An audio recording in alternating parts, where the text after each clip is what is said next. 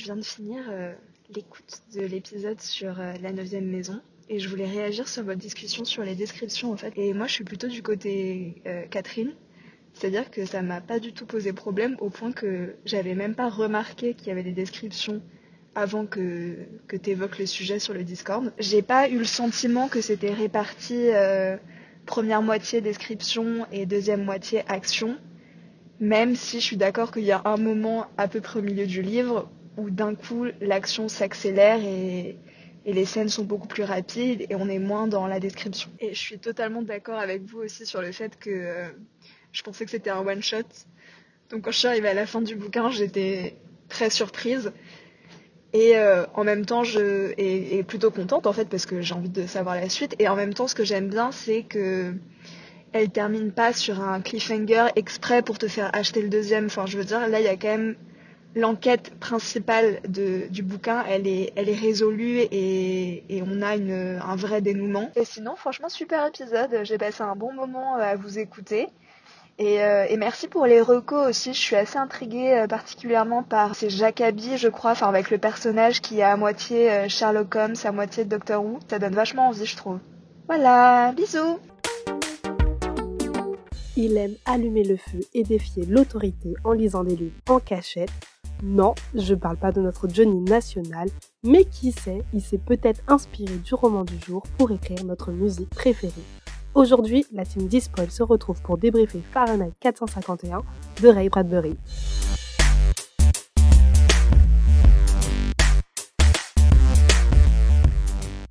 Pour débriefer Fahrenheit 451, je suis accompagnée de Diane, Laurie, Catherine et Gloria qui fait son tout premier débrief. Hello euh, Gloria, bienvenue chez nous.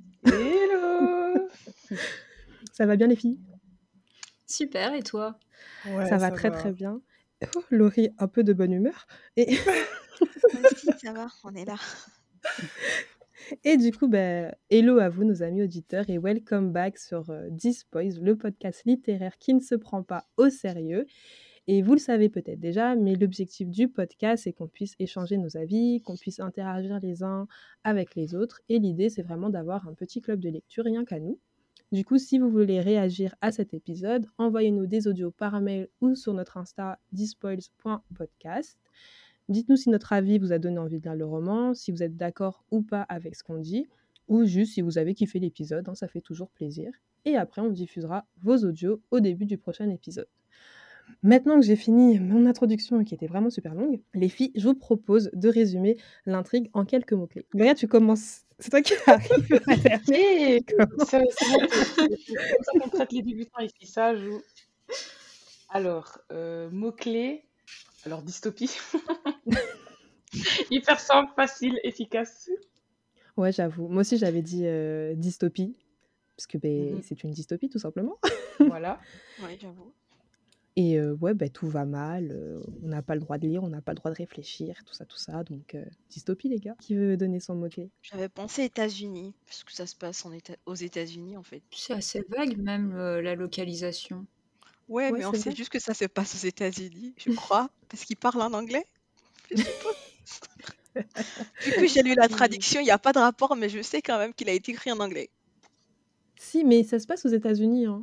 Pendant Ouais, un moment, je pensais que ça se passait euh, euh, sur une côte ou quelque chose comme ça, ou enfin sur une côte ou près d'un lac, euh, près du Canada, je sais pas trop. J'avais l'impression que c'était cette partie-là des États-Unis. Parce qu'il y avait assez de descriptions pour que tu localises l'endroit? Je sais pas, tu sais, il y avait avec des descriptions, je me suis fait mon image. Ok. Pour le coup, l'auteur a fait volontairement euh, assez vague quelque part aux États-Unis. Hmm. Donc on ne sait pas trop où c'est. Tout ce qu'on sait, c'est qu'il y a une rivière, euh, un fleuve qui passe juste à côté.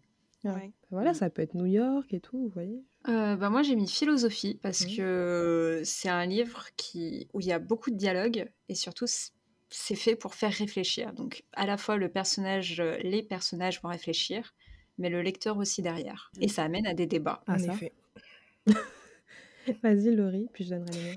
Euh, du coup, ouais, mon premier mot-clé, ce serait morose, parce que c'est un peu l'ambiance que, que j'ai sentie en, en le lisant, quoi. Autant l'ambiance du monde qui me semblait gris, quand j'essayais d'imaginer les choses, pour moi, tout était gris là-bas. Mm. Euh, et aussi, c'est, c'est, c'est le mood euh, je vais pas donner mon avis, mais voilà, c'était un peu mon mood pendant que je le lisais, quoi. Comment tu fous les l'air Ok, ok. Voilà, voilà. Euh, moi, j'ai mis feu de joie parce que euh, le feu, c'est un peu Alors la là. réponse à tous les mots dans ce livre. Donc, euh, il y a des livres, euh, on les brûle vu que c'est synonyme de conflit. Vous respectez pas cette loi, on brûle votre maison. Enfin, tout brûle en fait. Et euh, tout le monde kiffe brûler des choses. Donc, ouais, feu de joie. J'avais mis feu aussi, mais plus euh, feu parce que là, c'est c'est la destruction. Feu dans le sens, euh, là, c'est là pour détruire. Mm. Ça n'a pas d'autre but que faire en sorte de tout disparaître. Ouais, c'est pas faux. C'est pas faux. Bah, dans la même ambiance, moi j'avais mis fumée. Euh, mais ça m'a marqué surtout par rapport au rappel de l'odeur euh, du personnage principal et, et de ses collègues. Ah ouais. Pas tant dans la destruction, dans la destruction. Enfin, comme je vous ai dit, je l'ai pas fini. hein. Moi, je l'ai DNF à la moitié. Et euh, non, mais pour les auditeurs, je suis pas au même niveau que vous, donc si ça se trouve, ça aurait été un coup de cœur si j'avais forcé. Mais, euh, mais ouais, j'ai été marquée par euh, bah, le rappel fréquent du fait que c'est une odeur qui leur colle à la peau. Effectivement, bah, fumée, feu, ça va un peu ensemble. Alors, moi, j'avais aussi mis peur, parce que c'est clairement l'ambiance aussi qu'on ressent dans, dans le personnage, sans vouloir se spoiler, surtout à une certaine partie de- du roman. Ah ouais. Et euh, c'est justement à ce moment-là où, où j'étais quand même assez à fond dans l'intrigue, même si voilà, le livre, je ne l'ai pas trouvé aussi euh, tant incroyable que ça. Mais euh, à cette partie de l'intrigue où on ressent beaucoup de la peur, j'étais vraiment euh, à fond dans le personnage et je, je me demandais en fait ce qui allait se passer, ce qui allait arriver avec lui et avec euh, bah, le reste de, de sa société, quoi. Ouais, ouais, ouais. Jeanne, t'as un autre mot-clé? Euh, show télévisé. En fait, show télévisé, c'est plus pour la dernière partie, en fait. Euh, parce qu'il y a eu une craque à un moment donné et tout était diffusé, en fait, sur les télés nationales. Et on suivait la personne qu'on traquait. Donc, ça m'a rappelé les ambiances de show télévisé. Je me suis dit, ben, c'est peut-être là que les gens commençaient à avoir les idées pour faire ce genre de show télévisé, là. Je sais pas. Ah, ok, ouais, ok. Intéressant, j'aurais pas pensé à ce mot-clé. Euh, Catherine, t'en as un? Je donne le mien. Euh, mon dernier mot, c'est censure, Ah ouais. parce que c'est le thème du livre. Ouais. Ouais, bah, pour rester euh, un peu dans la, dans la même idée, moi j'avais mis société. Mais ça va un peu avec tes deux mots-clés, Catherine, que ce soit la philosophie ou euh, censure. J'avais mis société parce qu'on questionne beaucoup toutes les questions qui sont liées euh, à la liberté, aux relations et au bonheur. Et c'est vrai que durant ma lecture, moi je me suis beaucoup demandé, bon, si je comprenais le livre, ça c'est vrai, mais je me suis également dit, enfin, purée, c'est vraiment une vie de merde, clairement. Et je me suis également demandé, est-ce que ça va arriver, enfin, ce qui se passe dans le livre, est-ce que ça va vraiment arriver un jour? Et je me suis même demandé à un moment, est-ce qu'on ne vit pas déjà ce qui se passe dans le livre? Donc, vraiment, truc autour de la société. Donc, on va repasser un peu le contexte, on va plonger un peu plus dans l'histoire et on va résumer uniquement les 50 premières pages du roman. Le but, c'est pas de, de spoiler le livre, donc on reste sur le début. Donc, le roman commence, comme je le disais tout à l'heure avec mes mots-clés, dans un feu de joie. Parce que Montag a vraiment, Montag qui est le personnage principal, a vraiment un amour profond pour le feu. Et il commence le livre en disant qu'il a vraiment un plaisir à incendier les choses. Donc euh, les choses sont claires, hein, c'est un pompier. Et les pompiers dans ce livre sont pas là pour éteindre le feu, mais ils sont là pour l'allumer.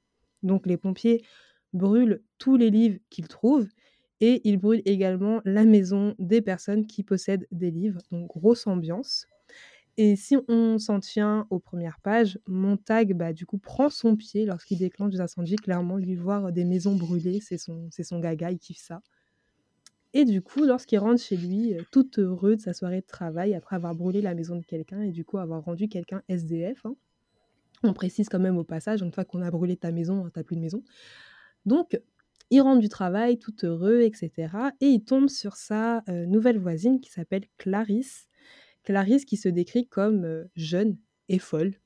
Donc, euh, si vous voulez mon avis, quand vous rencontrez quelqu'un qui se décrit comme folle alors qu'il est tard le soir, genre 23 heures passées, je trouve pas ça très rassurant. Je sais pas pour vous les filles. hein.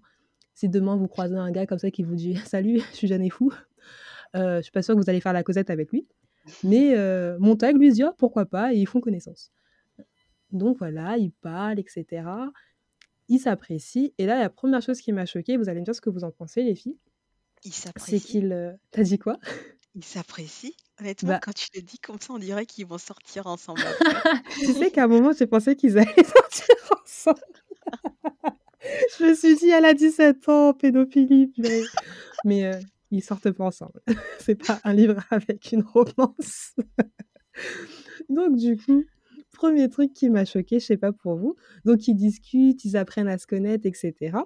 Et euh, quand Clarisse lui raconte qu'elle est surprise de voir que son oncle a été en prison pour avoir conduit à 70 km/h ou un truc comme ça sur l'autoroute, qu'il considère comme euh, une, vitesse, assez lente, euh, il lui répond qu'elle pense trop.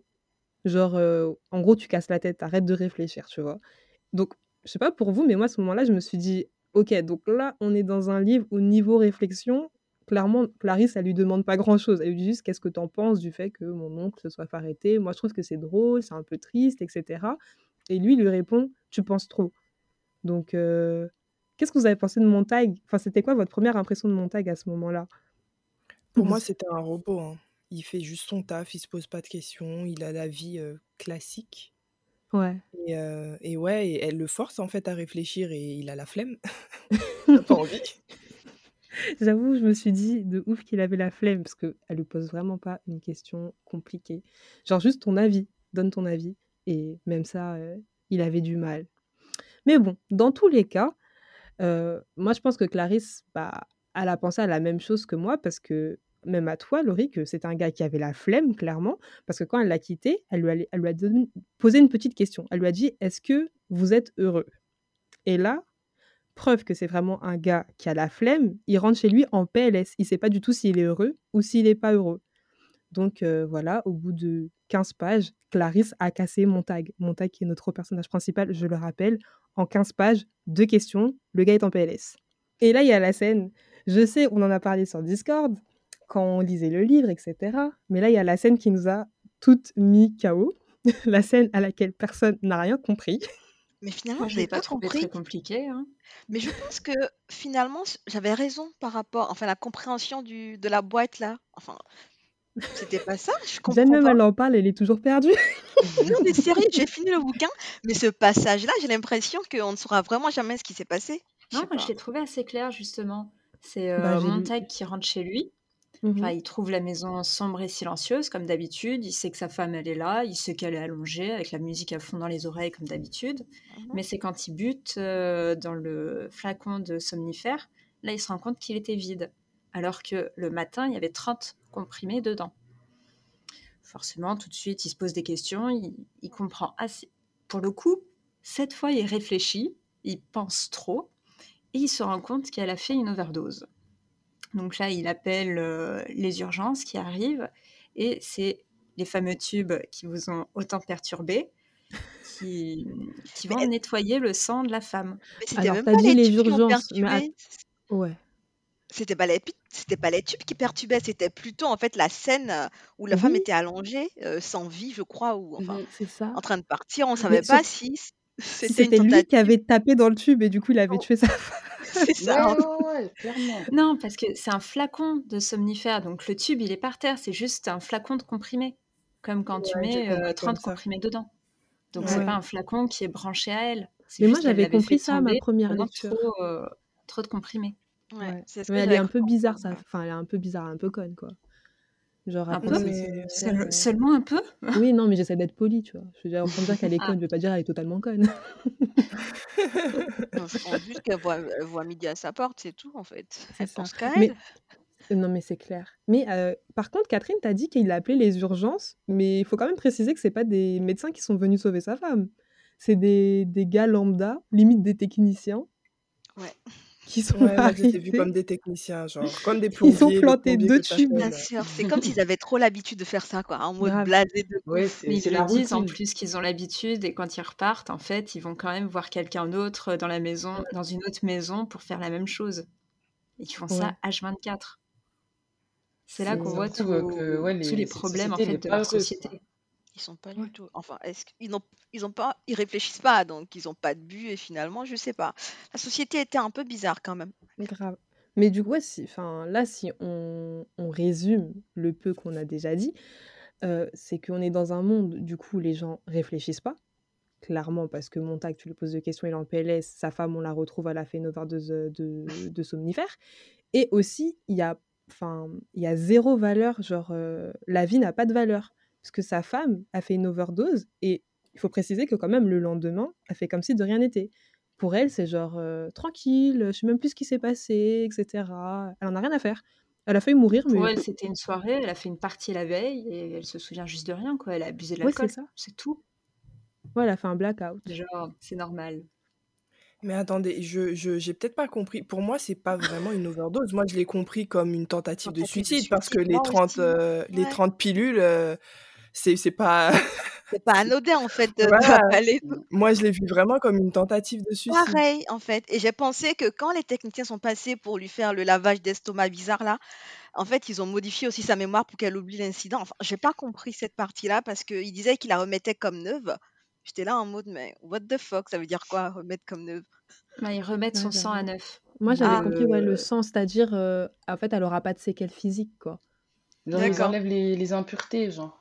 C'est ça. Moi, c'est comme ça que je l'ai compris, la remettre Donc, à ils neuf. n'ont pas joué sur sa mémoire, en fait. Donc, elle fait semblant de ne pas se rappeler de ce qui s'est passé la veille.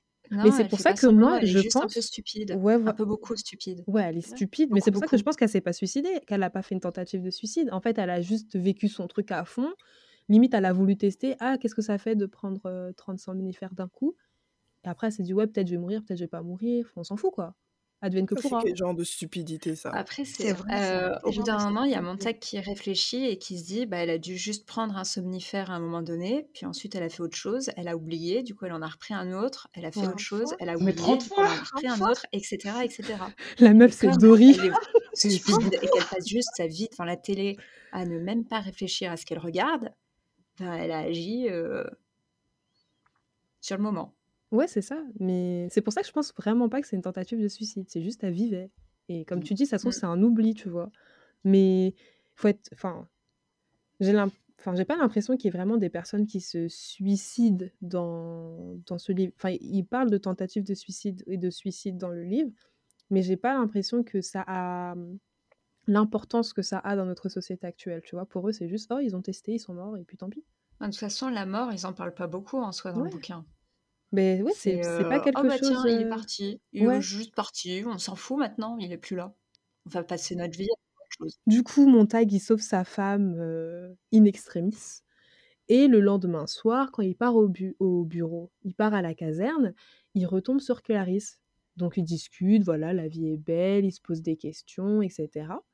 Et quand il arrive au bureau, là par contre, petit problème, parce qu'il se rend compte que le limier, donc le limier c'est un genre d'animal robot qui peut euh, traquer tuer euh, n'importe quoi et apparemment également n'importe qui parce qu'il traque également des humains. Et il se rend compte du coup que le limier ne l'aime pas trop parce que quand il s'approche du limier, il sent que voilà, sa vie est un peu en danger. Et vu que c'est un gars, voilà, il, il réfléchit pas trop, mais quand même il a l'air de tenir à sa vie. Donc il dit à son supérieur, euh, Betty, il lui dit oui, euh, j'ai l'impression que le limier même, il m'aime pas trop, franchement, euh, chelou. Ça serait possible de faire quelque chose pour ça. Et Betty lui répond, euh, ben pourquoi t'as quelque chose à te reprocher?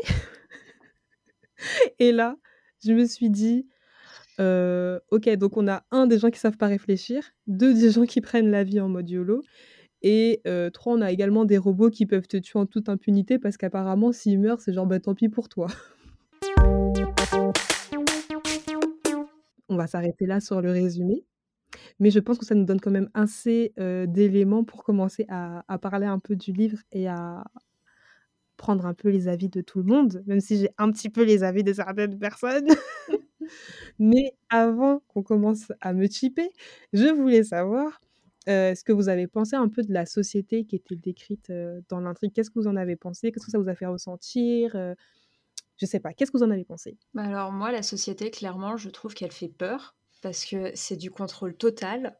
Tu réfléchis pas, euh, même le fait de réfléchir ou de se poser, de s'asseoir quelque part et de regarder ce qui passe, c'est considéré comme complètement bizarre. Euh, ça y est, t'es déjanté, quoi. Tu ne fais rien, tu sers à Mmh. rien, et du coup, mais pourquoi t'es là? Autant mourir. Enfin, laisse-nous vivre. C'est ça. Mais d'un autre côté, il y a un moment où Montag, le personnage principal, parle avec euh, son supérieur, Betty, et euh, Betty lui explique, et c'est ça moi qui m'a vraiment fait peur, c'est que le gouvernement n'a pas eu besoin d'interdire les livres. C'est euh, les gens en fait qui n'ont plus voulu, qui ont plus voulu lire, qui ont trouvé que les livres étaient inutiles, et du coup le gouvernement a pris cette opportunité et il a interdit les livres au passage.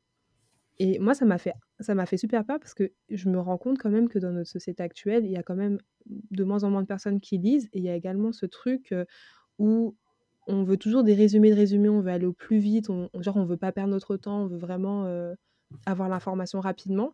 Et c'est exactement ce qui s'est passé également dans le livre. En fait, ils voulaient, euh, ils voulaient pas lire de livre parce que ça leur prenait trop de temps. Et du coup, à la fin, les gens regardaient des résumés de résumés. Et je me suis dit, mais est-ce qu'on n'est pas en train de se diriger doucement, en fait, vers, euh, vers ce qui est écrit dans le livre? Donc, ouais, je te rejoins, Catherine, ça fait quand même euh, un peu peur. Je sais pas si, bon, les personnes, euh, les personnes qui n'ont pas aimé,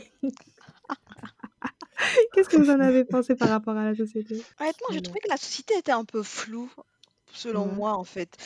Je, n'arrivais pas à me faire une idée de la société, du gouvernement, en fait, parce que de toutes les manières, c'était un peu flou. On ne parlait que du milieu, en fait, dans lequel évoluait Montag. On ne parlait que de sa caserne de plombier. Et derrière, on, te parlait d'une guerre qui était imminente. Enfin, j'avais vraiment, je n'arrivais pas à savoir c'était quoi le monde dans lequel ils étaient, en- à dire vrai. Justement, en parlant de, guerre, qu'est-ce que vous avez compris par rapport à la guerre dans le livre Parce qu'il parle de guerre, j'ai l'impression que c'est pas vraiment la guerre, et puis finalement c'est la guerre. Bah, ça vient justement du fait que le gouvernement ne sache pas ce que c'est. Et comme les gens ne s'intéressent plus à l'information, ils s'intéressent forcément plus à cette guerre parce qu'elle est loin. Elle n'est pas dans leur ville. Et du coup, c'est loin, c'est ils s'en foutent tant que c'est pas chez eux. Mais ça passe au-dessus d'eux, non? Enfin, C'est ça, Ouais, ouais. il y a à des la moments, Mais ça a l'air intermédiaire. super au-dessus, c'est quelques kilomètres au-dessus. Quelques, quelques centaines de milliers de kilomètres au-dessus. Donc, oui, bon, après, s'il y a un truc qui tombe des airs, euh, quelques Ouais. centaines de milliers de ouais, mais kilomètres, il s'il y a a quand même la rien, c'est gravité. juste un avion Mais qui j'ai pas passe pour compris. partir quelques kilomètres plus loin. Donc, ils s'en foutent. Ah, j'avais pas compris comme ça. Moi, j'a- il y a des passages euh, où j'avais compris justement que les avions faisaient quasiment du surplace au-dessus Mm. de la ville.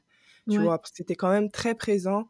Et jusqu'au, jusqu'à l'endroit où je me suis arrêtée, hein, j'ai pas compris si, est-ce que c'est des pays frontaliers, du coup, qui sont en guerre entre eux? Qu'est-ce qui se passe? Est-ce qu'il y a vraiment une menace? Et puis, je me dis, si vous êtes dans un régime totalitaire, en général, les régimes totalitaires, ils laissent pas leur, euh, leurs espaces aériens, euh, euh, à la one again, euh, pour tout le monde. Ouh, tout Ouais. Ah non, moi je me suis dit, euh, mais c'est peut-être parce que vous êtes de Paris à la base, parce que là, les avions ne passent pas justement au-dessus, en tout cas pas les avions euh, qui, qui sont très très rapides, mais en tout cas à la campagne, ça arrive euh, assez régulièrement qu'il y a un gros BAM, et c'est juste un avion qui a passé le mur du son. Bah, le peu de fois où dit, ça arrive en ça. on est On tous ça, en paniqués. fait. Ouais, tout le monde fuit de ça. Qu'est-ce qui s'est passé? Et t'as la police qui te réagit. Je te jure, il y a des messages partout sur les réseaux sociaux. Vous inquiétez pas. C'est toujours très marrant quand ça arrive d'ailleurs. Par rapport à, à ce que euh, Diane disait tout à l'heure, je suis complètement en accord. C'est-à-dire que j'ai trouvé que c'était très très dommage d'être que dans la tête euh, du personnage qui est quasiment fou. Enfin, moi, je, je dis fou parce que à, l'endroit où je me suis arrêtée encore une fois, je le voyais comme un fou, Merci, tu vois. Laurie. Mais pour moi, à un moment, euh, bah, il avait des problèmes mentaux, tu vois. Il a, que- il a raison de se poser des questions, mais ses, ses idées n'étaient pas en ordre, ses idées étaient trop brouillons. Et le fait d'être que dans sa tête, euh, bah, j'avais pas, je savais pas le gouvernement au final pourquoi il fait ça. Est-ce qu'il y a un passif? Est-ce qu'il y a un passé derrière ça?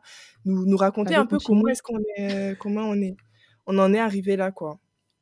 Donc, euh, au final, euh, je me suis dit, ok, je sais que vous êtes un peu oppressé dans votre, euh, dans votre pays, mais pourquoi? Qu'est-ce qui s'est passé? C'est qui qui vous gouverne? Et puis je me dis, il y a toujours des groupes d'opposition et c'est bizarre, on n'en entend pas du tout parler, ou alors pour dire qu'ils existaient à, enfin, à l'époque, quoi. Tu sais qu'au départ, je pensais que tout se passait dans sa tête à lui. Mais je t'assure, j'étais là en mode, mais enfin, peut-être qu'il est en train d'imaginer le truc. Hein. Mais justement, moi, je trouve que ça, ça a été quand même expliqué parce que ils expliquent que c'est parce que les personnes aimaient trop s'amuser, euh, aimaient pas réfléchir et parce que réfléchir, en fait, ça amenait des conflits entre eux. Et du coup, pour éviter les conflits, ils ont dit, bah, dès qu'il y a quelque chose qui apporte un conflit, on le supprime, on l'élimine.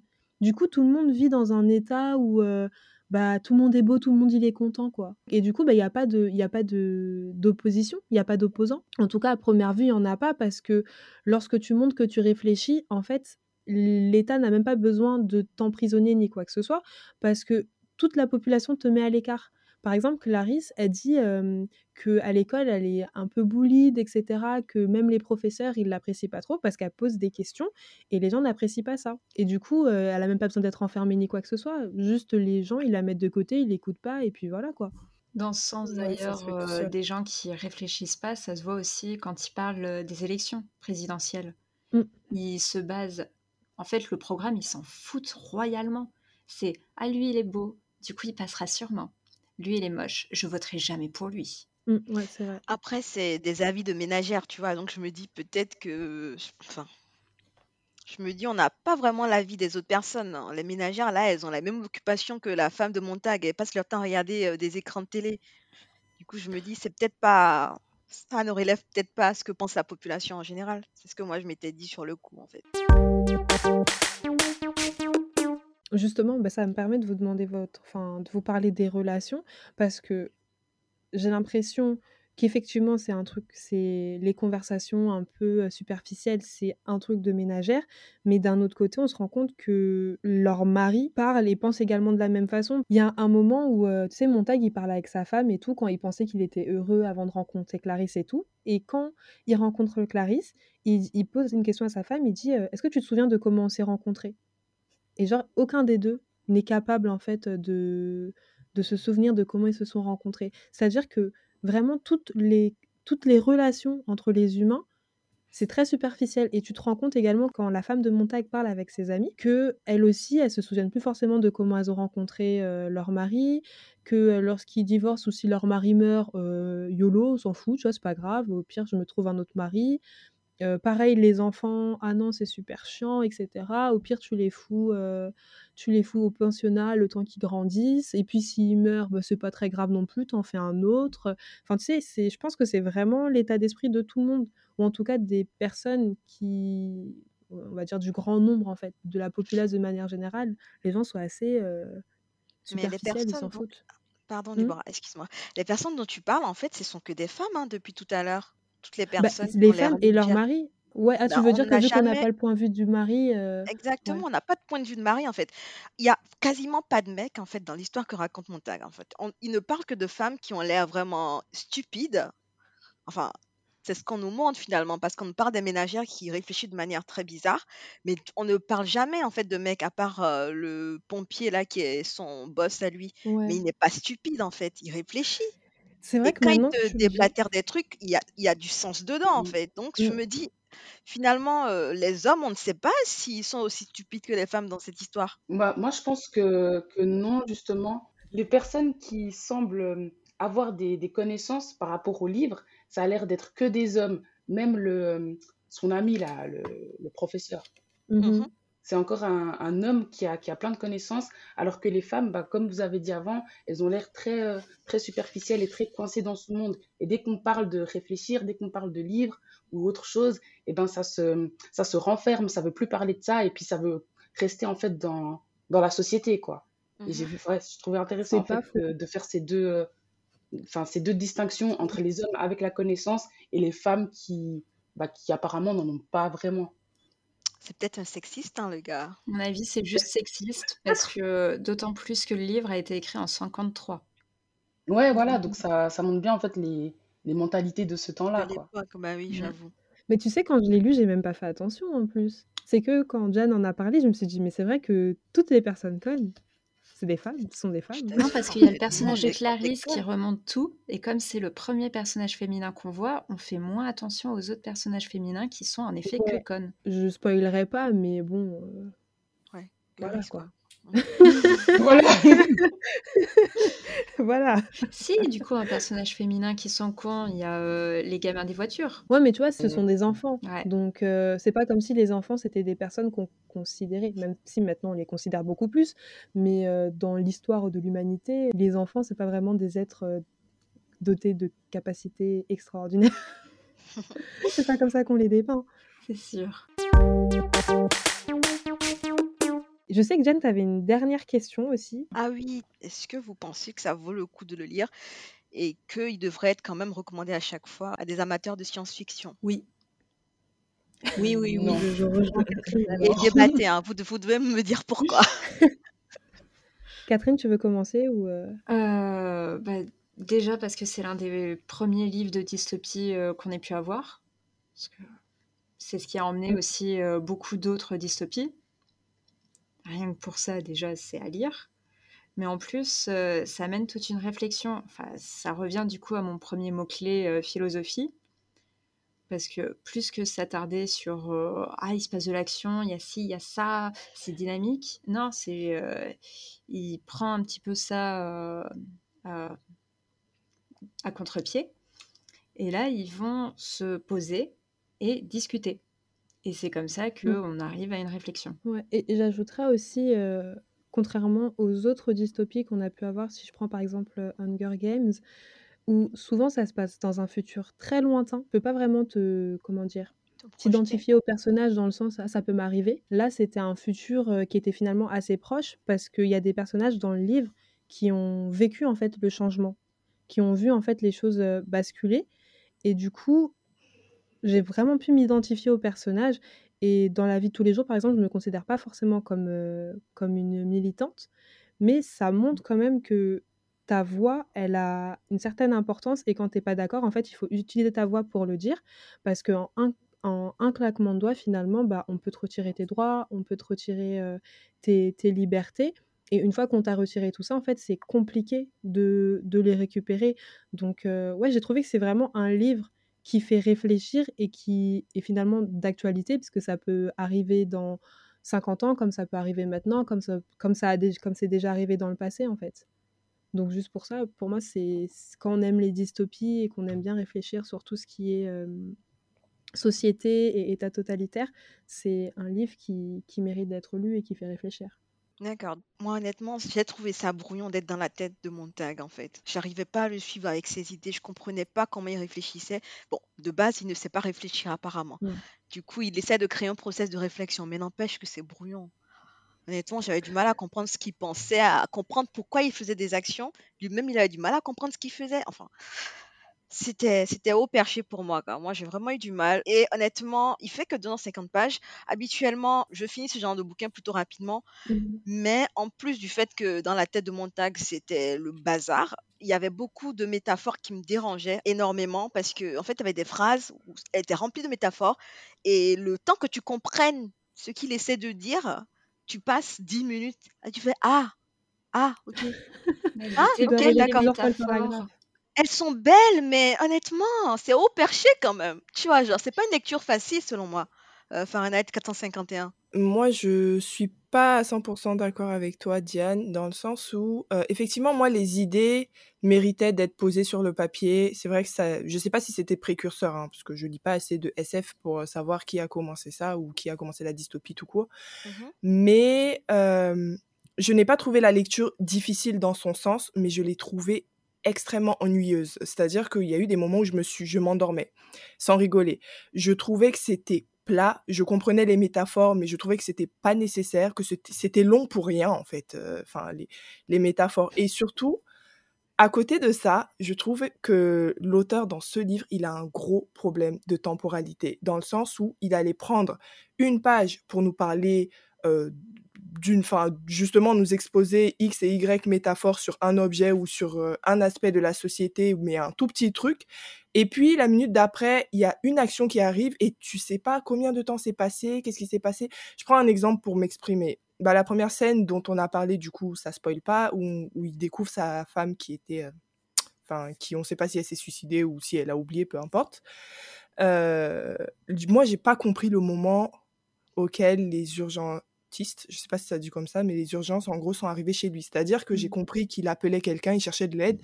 Ligne d'après, il y a des gens qui ont mis un tube dans sa femme. Je me dis, mais attendez, attendez, attendez.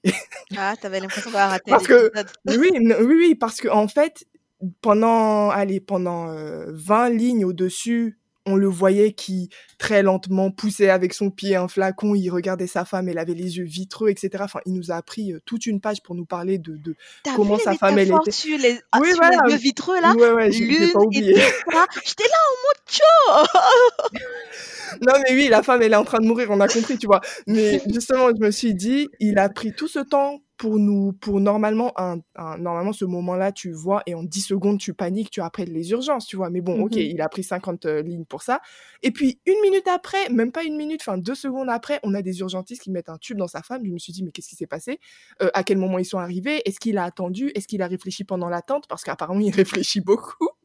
et du coup, je me dis, mais c'est quoi cette temporalité, en fait, du texte? Tu nous prends tu nous mets, tu nous mets à 15 minutes de lecture sur un truc dont euh, parfois on s'en fout, mais bon, c'est beau, mais on s'en fout un peu. Et puis après, d'un coup, on passe à autre chose euh, sans, euh, sans, sans, nous prévenir. Et puis surtout, les chapitres, je suis pas d'accord avec le fait qu'il y ait que trois grandes parties. Hein. Je vous dis tout de suite. Ça, ça vient déjà du process d'écriture. Dis-toi qu'à la base, c'était pas du tout un roman. C'était un feuilleton qui passait dans un journal. Et du coup, les deux temps, par exemple le soir où il voit justement sa femme qui a fait une overdose, il s'est passé au moins une journée entre le moment où les gens ont lu ce passage et qu'ils ont lu ensuite euh, le passage où les urgences arrivent. Oui, non, ça, je suis d'accord. Si tu me dis, bon, je le savais pas, mais je suis d'accord. Mais ah, du coup, pour moi, à la limite, ça aurait été un bon feuilleton, mais pas un bon roman. Tu vois ce que je veux dire? Parce qu'effectivement, c'est pas le même euh, support au final. C'est pas. Voilà, pour moi, il aurait fallu le retravailler, et ça fait que, ok, je suis d'accord que bah les les idées étaient intéressantes, comme l'a dit Déborah. Bah, en vrai, on est en plein dedans. Hein, on est, on est de moins en moins focus, en tout cas, etc. Mais au final, l'exécution était si ennuyeuse pour moi que je me dis, au contraire, jamais je conseillerais ça à un collégien. Parce que justement, les collégiens, ils sont un peu frileux sur la lecture parce que c'est pas, c'est pas très tendance et puis ça a la mauvaise réputation d'être dur alors que pas du tout. Si tu le mets, tu, si tu leur mets un truc aussi plat avec métaphore sur métaphore et aucune action, mais alors moi, collégienne, je, jamais, et même en tant que parent, je, je sais que mon, mon, mon enfant, il va pas accepter, enfin, je vais le dégoûter de la lecture, en fait. Je préfère lui donner Hunger Games, même si j'aime pas tant ça, mais je me dis, vaut mieux lui donner un truc moins lourd ou moins intelligent pour qu'il s'accroche à la lecture, pour qu'il aime bien, et puis ensuite lui glisser, tu vois, les trucs un peu plus, euh, voilà, un, peu, plus, lourds, que de lui donner ça, et vu comment moi je me suis ennuyée, je, s'il est, s'il est forgé comme moi, euh, jamais il va, il, va, il va le finir, quoi, il va chercher le résumé sur Internet. Gloria, est-ce que tu veux donner ton avis ou pas?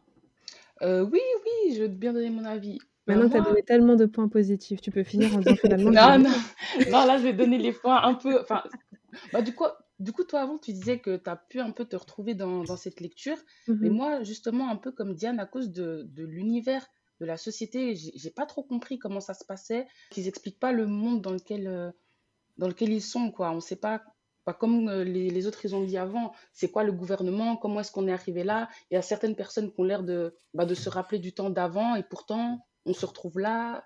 J'ai pas trop compris. Pour compléter nos avis, on va également écouter l'avis des autres. Fahrenheit 451, c'est ma dystopie préférée. Ici, les livres sont illégaux et quiconque en possède finit en prison et voit sa maison brûlée. Par des pompiers, ironiquement. Et donc, on va suivre un des pompiers qui s'appelle Montag.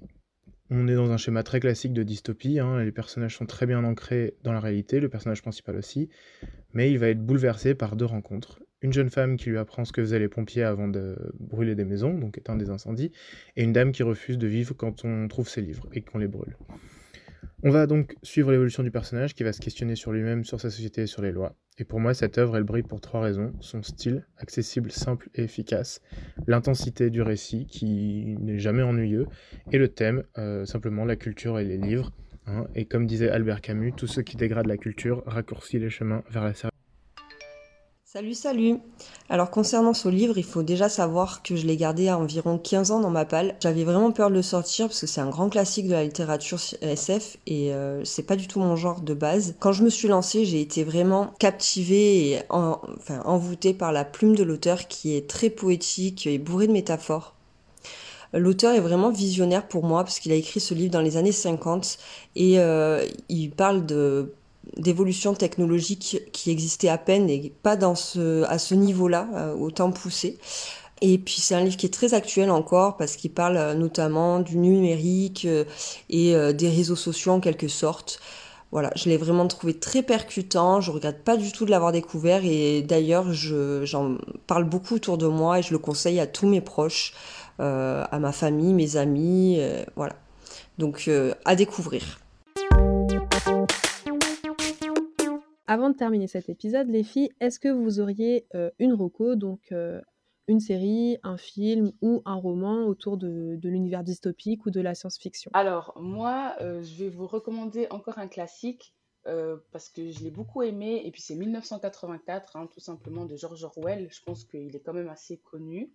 Mm. et euh, que beaucoup de gens l'ont déjà lu, mais euh, j'ai beaucoup aimé, enfin, pas l'univers, hein, euh, personne ne voudrait vivre dans, dans ce genre de, de société, mais la manière dont, dont c'était construit, et, et, on a bien senti l'oppression, et, contrairement à ce qu'on voit dans bah, 451 Fahrenheit, on est au courant de comment est formée la société, en fait.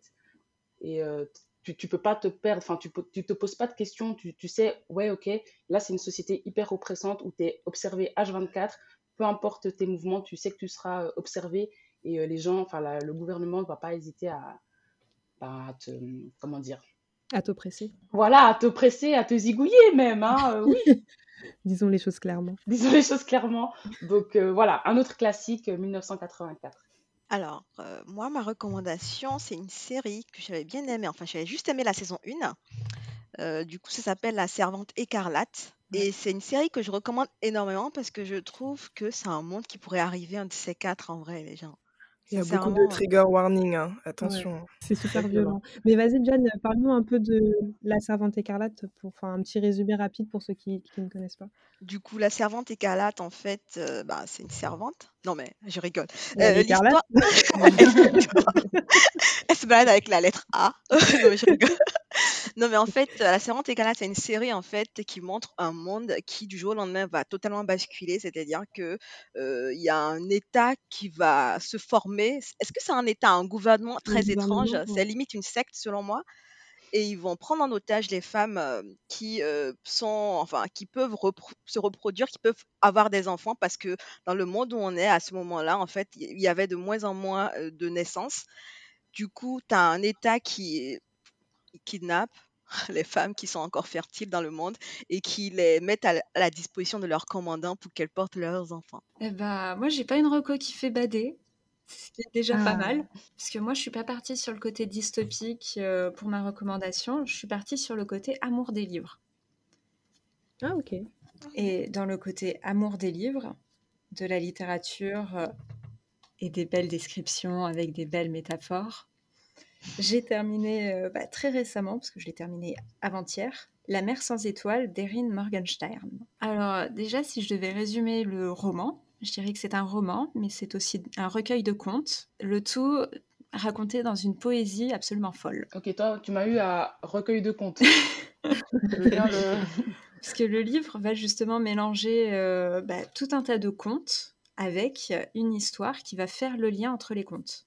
C'est un livre magnifique et je comprends pas franchement qu'il n'ait pas été, euh, qui, ait pas eu plus de retentissement que ça à sa sortie sur le Booksta français, parce que je me souviens que sur le anglais il passait H24. ça fait du bruit. Et là, j'ai découvert qu'il était en français quand quelqu'un me l'a offert. Alors que ce livre est une tuerie. Il est incroyable, magnifique en tout Ah, mais du coup, tu l'as lu en français ou en anglais Je l'ai lu en français. Ok. Alors, moi, je... enfin, on va complètement changer de registre. C'est plus c'est plus simple, ça va être un manga, ça va être un one-shot. Parce que je, je lis pas beaucoup de SF, mais euh, donc moi je suis partie sur le côté manipulation et du coup je vous recommande Reset, euh, comme ça s'écrit en anglais, ah, de Tetsuya Tutsui. Ah, tu l'as lu? Donc ouais, c'est un one shot et en gros le synopsis c'est qu'on va suivre un jeune hacker donc euh, qui était hacker et qui a été attrapé par le gouvernement. Hein. Forcément c'était pas très légal ce qu'il faisait. Et depuis son travail c'est de d'aider le gouvernement à, à résoudre des des crimes sur la sphère internet, on va dire, ou sur la, sur la sphère digitale plutôt. Et mmh. ce qui va se passer, c'est que dans un neighborhood, dans un quartier ou dans un groupement de bâtiments plutôt, il y a des personnes comme par hasard qui vont commencer à se suicider à la suite. Et on apprend qu'avant de se suicider, à chaque fois, ces personnes-là, elles voient un, un signe qui dit votre vie est un échec, appuyez sur reset. Ah et appuyer sur reset, c'est se suicider. Donc on va suivre ce jeune homme-là et, euh, et une jeune femme dont le mari s'est suicidé. Donc elle a fait partie, entre guillemets, des victimes. Hein. Je dis entre guillemets parce que c'est des suicides. Donc euh, voilà comment tu peux condamner quelqu'un. Et sans vouloir spoiler, il y a une dimension jeu vidéo, comportement que tu peux avoir suite à de la réalité virtuelle beaucoup de violences gratuites. Qu'est-ce que vous feriez si vous pouviez tout faire sans conséquences, etc., etc. Bah, moi, je vais revenir au classique avec Le meilleur des mondes d'Aldo Huxley. Mmh. tu m'as fait un peu peur quand tu as dit Je vais vous, vous recommander un classique. Je me suis dit Oh non. Oh, mais tu sais que je l'avais aussi. J'ai bah, 1984 et justement Le meilleur des mondes. Bah, moi aussi, du coup, ça m'a fait un peu peur.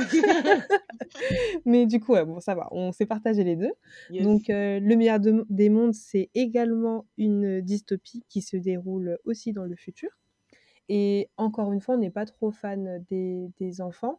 Et dans cette histoire, on n'a plus d'enfants par voie naturelle. Donc ça rejoint également la servante écarlate, maintenant que je me rends compte.